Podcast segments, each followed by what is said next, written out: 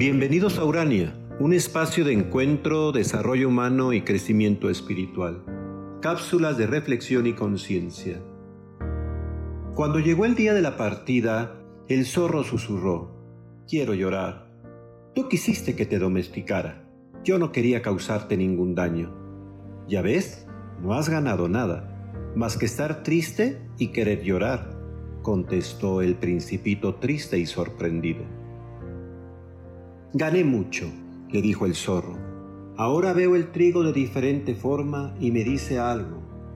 Me es agradable, me gusta su color, porque me recuerda a tus cabellos dorados y rizados, y cuando ya no estés, sonreiré al verlo. Pero ahora que veas a las rosas comprenderás que la tuya es única y no se parece a ninguna.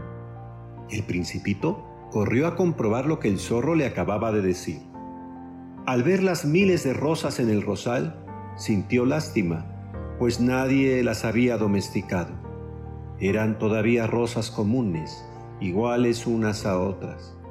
Pero ahora el zorro era único para él, ya no era un zorro más entre miles de zorros. Las rosas se molestaron bastante al oír todo lo que el principito les estaba diciendo. Podrán ser muy bellas por fuera, pero están vacías por dentro. Nadie dará la vida por ustedes, porque nadie las ha domesticado. En cambio, mi rosa ya no es igual a ninguna de ustedes, porque yo la he procurado, y ahora ella es mi rosa. Y regresó feliz con el zorro. Al llegar, el zorro le dijo, te voy a regalar un secreto.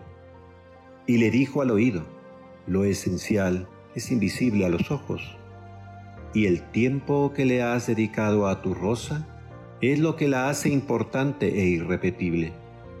Eres responsable de aquello que has domesticado.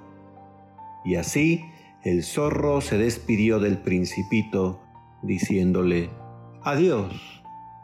Adiós, respondió el principito, y continuó su camino por el planeta Tierra.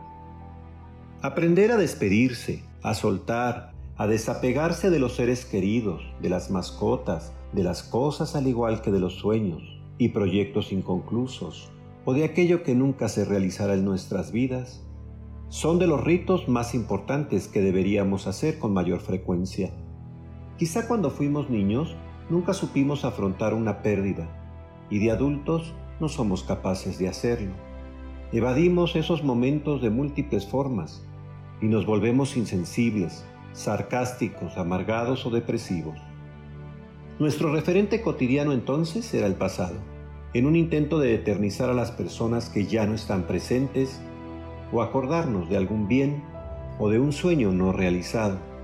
La melancolía y la frustración se vuelven la condición permanente en nuestra manera de ver la vida y el futuro, como algo oscuro, porque ya no queremos confiar en nadie más, ni a nadie más brindarle nuestro amor y cariño porque nos da miedo que se vayan, ni tendremos ningún motivo por el cual seguir viviendo con esperanza y sentido de vida.